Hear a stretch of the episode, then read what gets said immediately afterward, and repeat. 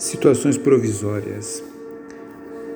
São José, quando aconteceu a perseguição de Herodes, é, o anjo avisa para que vá para o Egito em sonhos e que ele fique até lá até que eu te avise.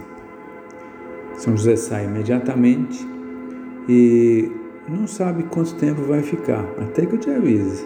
Né? Podiam ser sete semanas, podiam ser sete meses, podiam ser sete anos.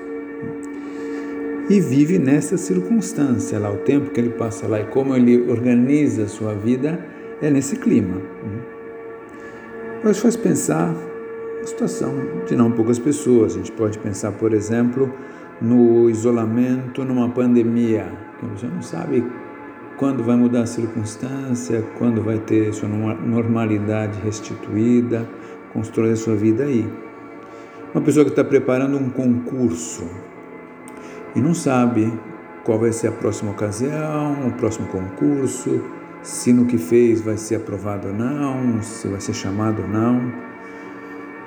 A pessoa que está se preparando para um vestibular também é uma incerteza, não se sabe exatamente como é que será o resultado. Né? É, o desemprego, a pessoa que está desempregada, ele está buscando coisas, né? E tem as contas, preocupação disso, e não sabe se vai encontrar amanhã, se vai encontrar depois, como vai ser, o que vai ser. Nessas circunstâncias, o importante é viver o dia de hoje. Isso é o que fazia São José, né?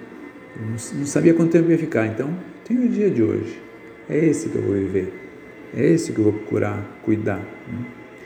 E depois, como certamente também faria São José, viver como se sempre se fosse viver assim. Se instalou, se uma semana depois o anjo avisava para voltar, desmonta e vamos embora, não é mais. Né?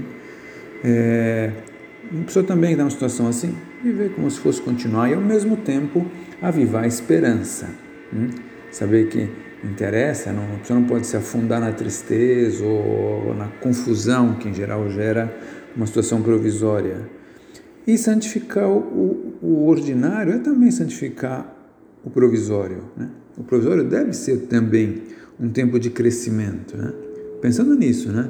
que é, é um momento de, de crescer nas virtudes, de ser forte, de avivar a constância, de avivar a ordem, a perseverança. Né?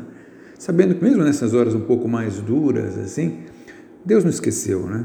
Nós não esquecemos, Deus está nos tem plenamente presentes.